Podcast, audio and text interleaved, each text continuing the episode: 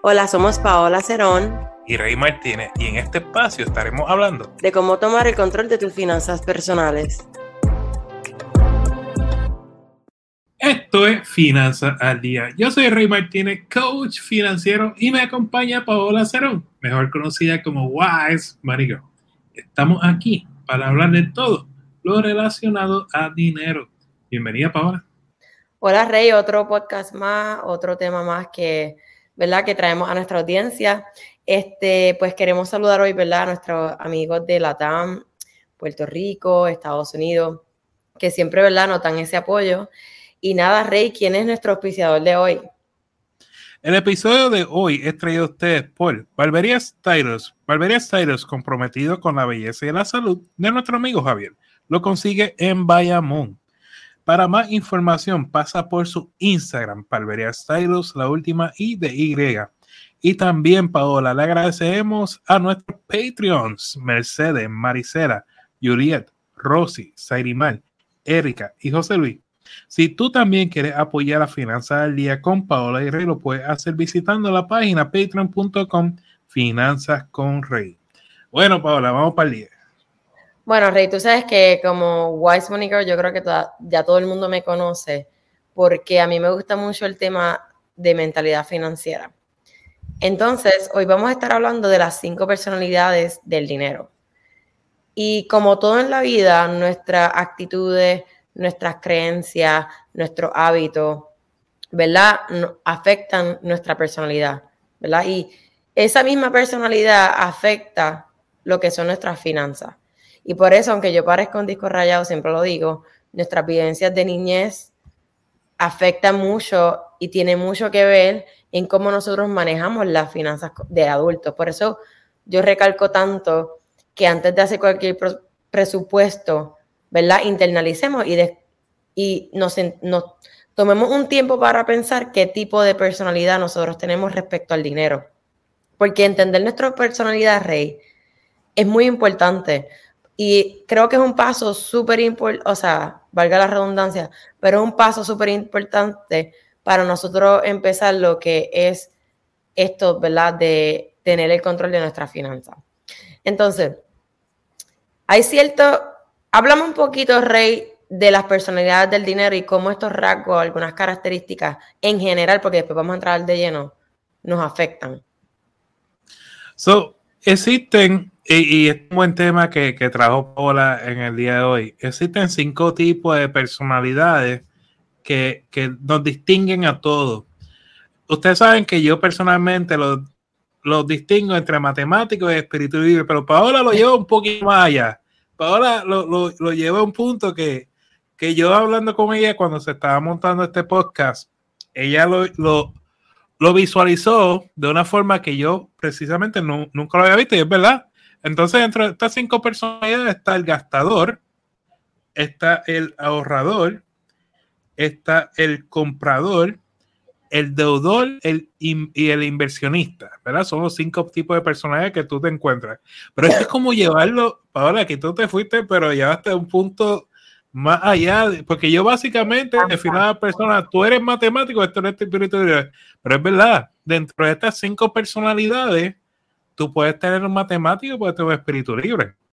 En verdad, en verdad, este es uno de mis temas favoritos y de verdad que Rey y yo tomamos la decisión de dividir este podcast en dos. En este podcast vamos a estar hablando y describiendo, ¿verdad? Las cinco personalidades. Pero para empezar con la primera categoría, Rey, están los gastadores o lo que conocemos en inglés como el big spender. ¿Y qué significa esto? Este, esta categoría es las personas que le gustan los carros caros, las cosas de marca, si salió el último iPhone 18, por decir un número, quieren el iPhone 18. Le gusta siempre estar como que a la vanguardia, lo que está de moda. Eh, se sienten cómodos gastando su dinero. No les importan las deudas. No les importan tomar riesgo a la hora de invertir. Son, vamos, en otras palabras, son los YOLO. Y, ojo, nosotros aquí estamos describiendo las personalidades. Yo no, yo no estoy diciendo que esto está mal o está bien. Solamente la estoy definiendo porque en cierta parte, antes de yo comprar mi casa, me, me consideraría un poquito big spender. Yo, yo, yo he tardado en entender estas cosas. Esto es una frase que usan mucho los jóvenes como Paola, el famoso YOLO. YOLO en inglés significa You Only Live Once, que en español se traduce como se vive solamente a veces, o sea, que tú vives por la experiencia, ¿no? Entonces, eh, es más conocido, me pasa mucho con, con, mis niñas, me tiran con el YOLO y qué demontre que tú me estás diciendo, muchacha. Este, pero eso es, simplemente cuando tú le dices a una persona, pero porque tú vas a hacer eso, y te dicen, ah, solamente se vive una vez. Que las pague el otro. Ah, yo, yo trabajo para gastar mi dinero, porque son a veces son excusas, pero ojo, si tú puedes gastar cosas caras, Rey, y, la persona, y, y tú puedes, ¿verdad? Afford tener cosas caras, do it. Siempre y cuando nosotros no estamos en contra de las cosas de marca ni las cosas caras, porque a quien no le gustan. Pero Rey, ahora que vamos a nuestra segunda categoría, me encantaría dejártela a ti porque yo, o sea, Rey yo, este, ¿verdad? Diferimos a veces, pero de forma buena, gente, de forma buena. Porque Rey es un poquito, ¿verdad? Y siempre lo he dicho con mucho respeto, más conservador que yo. Pero hay veces que Rey es mi coach financiero y a veces yo necesito esa personalidad y esa parte que él tiene de, de conservador, porque me ayuda a mí que soy un estoy, ¿verdad, Rey? Yo estoy como que el in-between de un espíritu libre y un matemático. Yo soy como el in-between. Pero esta categoría es de los ahorradores, Rey. ¿Qué me puedes decir? Porque yo siento que tú vas aquí. ¿Qué imagen tiene Paola de mí? son los ahorradores, vamos para allá. Los ahorradores son exactamente los contrarios a los YOLO. o sea, los ahorradores les gusta más ahorrar dinero, como dice la palabra apaga la luz al salir de la habitación para no, no subir esa, ese contador. Que hay que entender, la luz está cara. Eh, compran solo cuando es necesario. Rara vez hacen compras con tarjeta de crédito. Generalmente no tienen deuda y pueden ser vistos como tacaños. No está tacaño, por Dios, Paola. Continúa, continúa. Los ahorradores no se preocupan por seguir la última tendencia y obtienen más satisfacción leyendo el interés en un extracto bancario que adquiriendo algo nuevo. E, e, esto es, esto es matemático, pero 10 extremo. Los ahorradores son conservadores por naturaleza. No toman grandes riesgos con sus inversiones. No tomamos grandes riesgos porque obviamente uno tiene que mitigarlo. E, esa es la contestación. este, no, de verdad como que yo pienso, o sea, yo que te conozco y tú que me conoces, podemos, hay veces que podemos tener como un poquito de dos categorías, como no, no necesariamente uno puede encajar en una porque tienes unos traits de otra. No sé si me entiendes. Como que hay de todo. Pero vamos a continuar, Rey, porque ahora tenemos los shoppers o los compradores. Y ojo, los shoppers sí, yo creo que son un poquito más compulsivos y se dejan llevar mucho por las emociones, como que ellos tienen una necesidad de siempre estar gastando y pues no se pueden resistir a no gastar. Y este, inclusive si es para comprar cosas que de verdad no necesitan. Por lo general, ellos tienen como, como una adicción, pero cuando gastan, después están como cuando tú gastas, Rick, estás bien preocupado, pero tú gastas como quiera y te fuiste. Pues. Y este es el, esta es la, la, diferencia grande entre lo que es un shopper o comprador versus un big spender. El big spender, como que no le importa, ah, pasa la tarjeta de crédito, ah, pues yo voy a tener esa duda, whatever.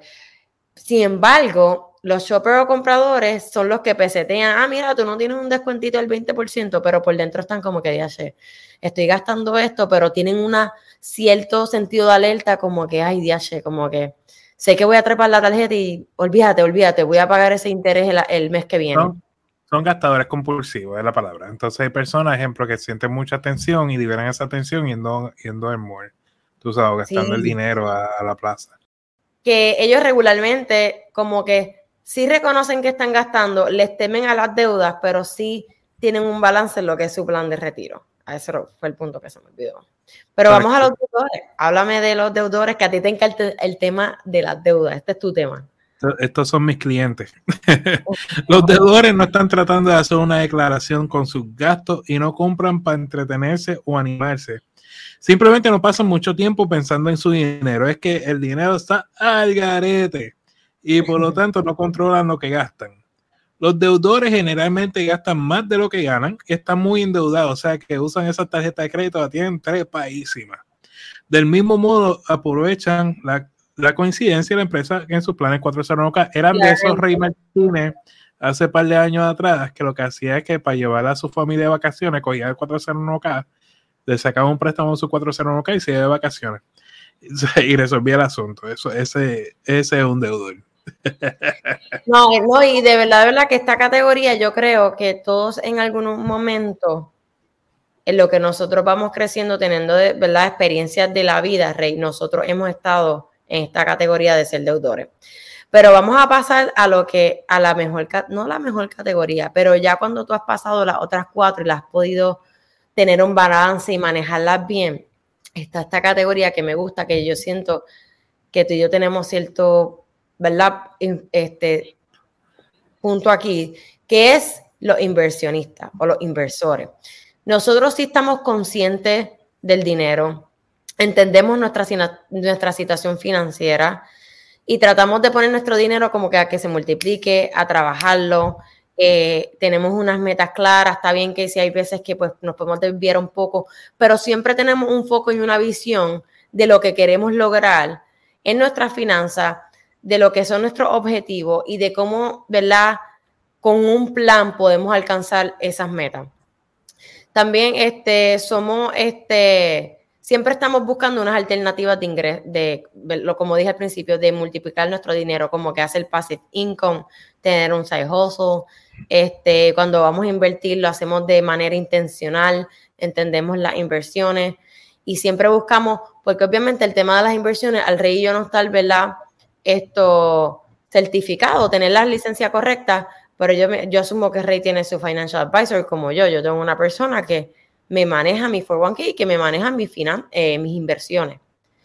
Y eso es lo que hace un inversor, tener esa conciencia y saber que, que, o sea, manejar su dinero y estar al tanto de que si, si está en otras categorías, como que volver a esta categoría y como siempre he dicho, estar preocupado para su, para su retiro, cómo te vas a retirar, cómo vas a hacer, cómo esta inflación nos está afectando, cómo la economía nos afecta directamente y así sucesivamente.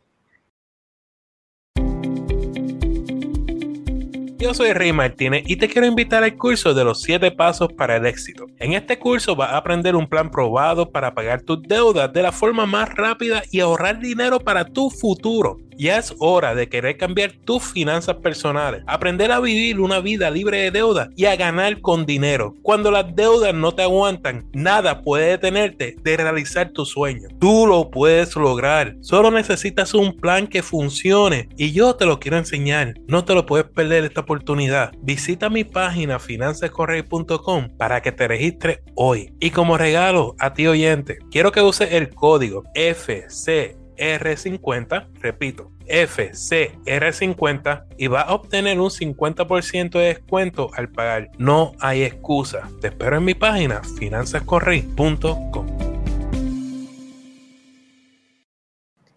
Cada podcast estaremos contestando al menos tres preguntas que nos llegan tanto por el podcast o por las redes sociales y aclaramos que toda información es para uso educativo.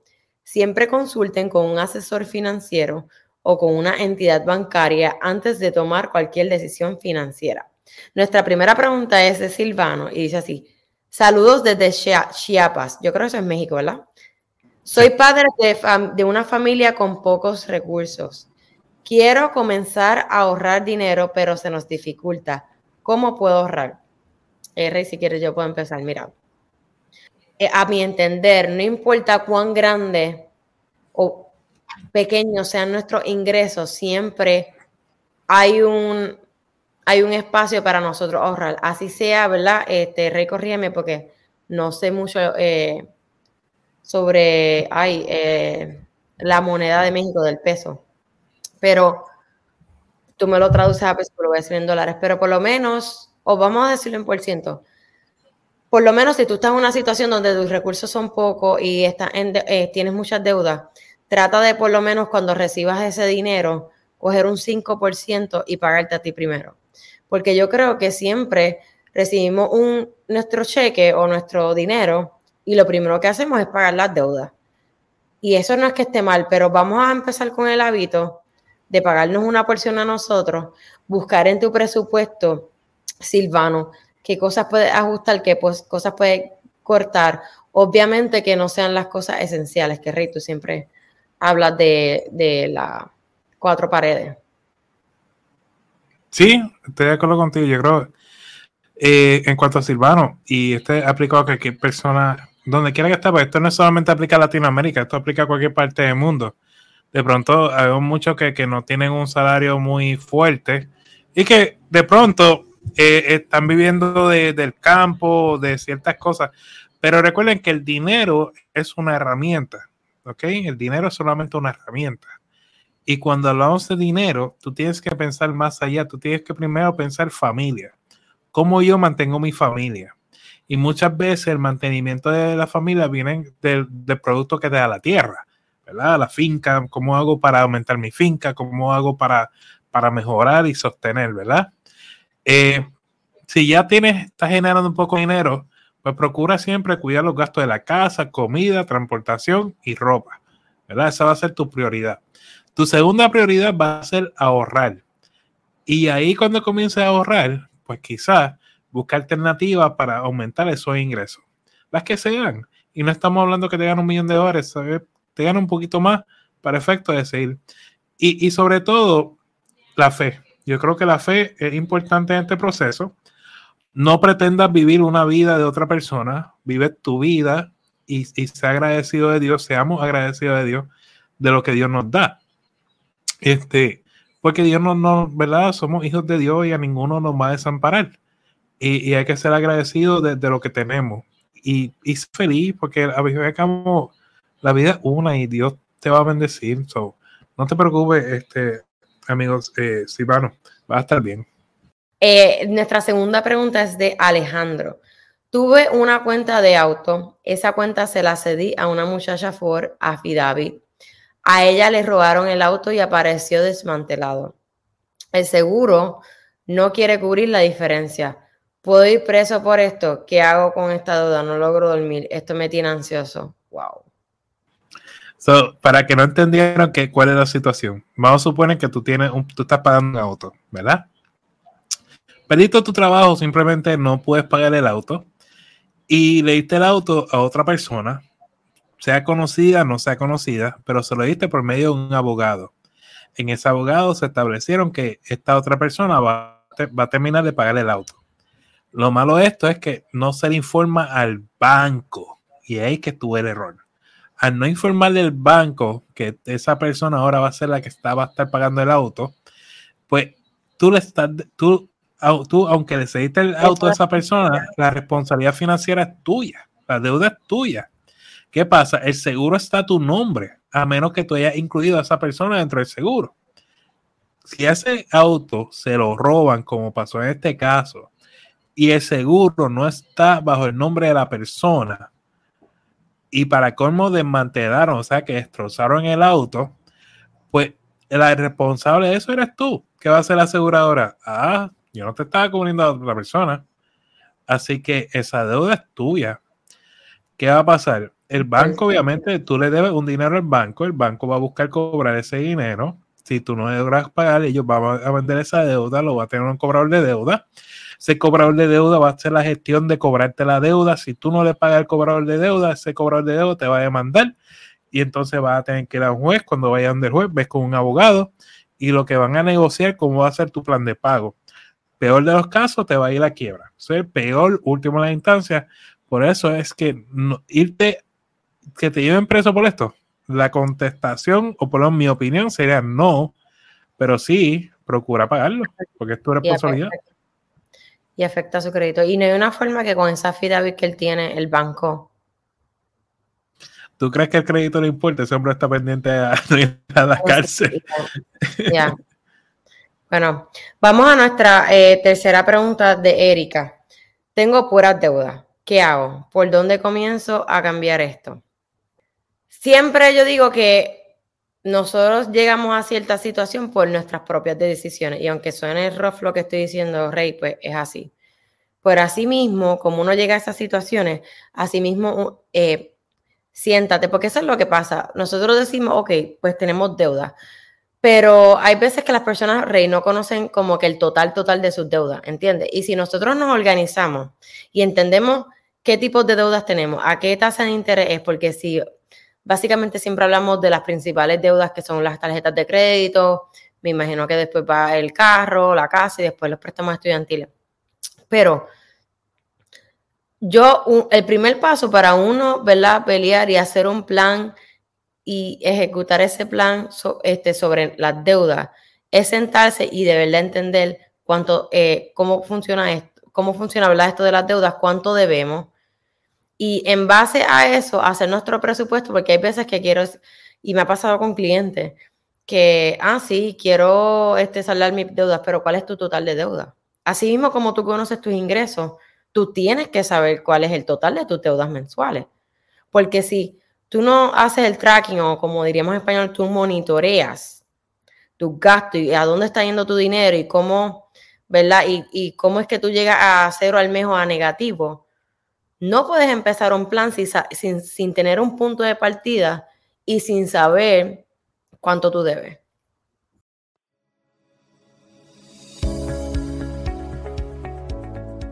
¿Estás buscando asistencia personal en el tema de las finanzas? Tanto Rey como yo ofrecemos servicios de coaching. Para contratarme me pueden conseguir en Wise Money Girl en Instagram y a Rey lo pueden conseguir en su página web Finanzas con Rey.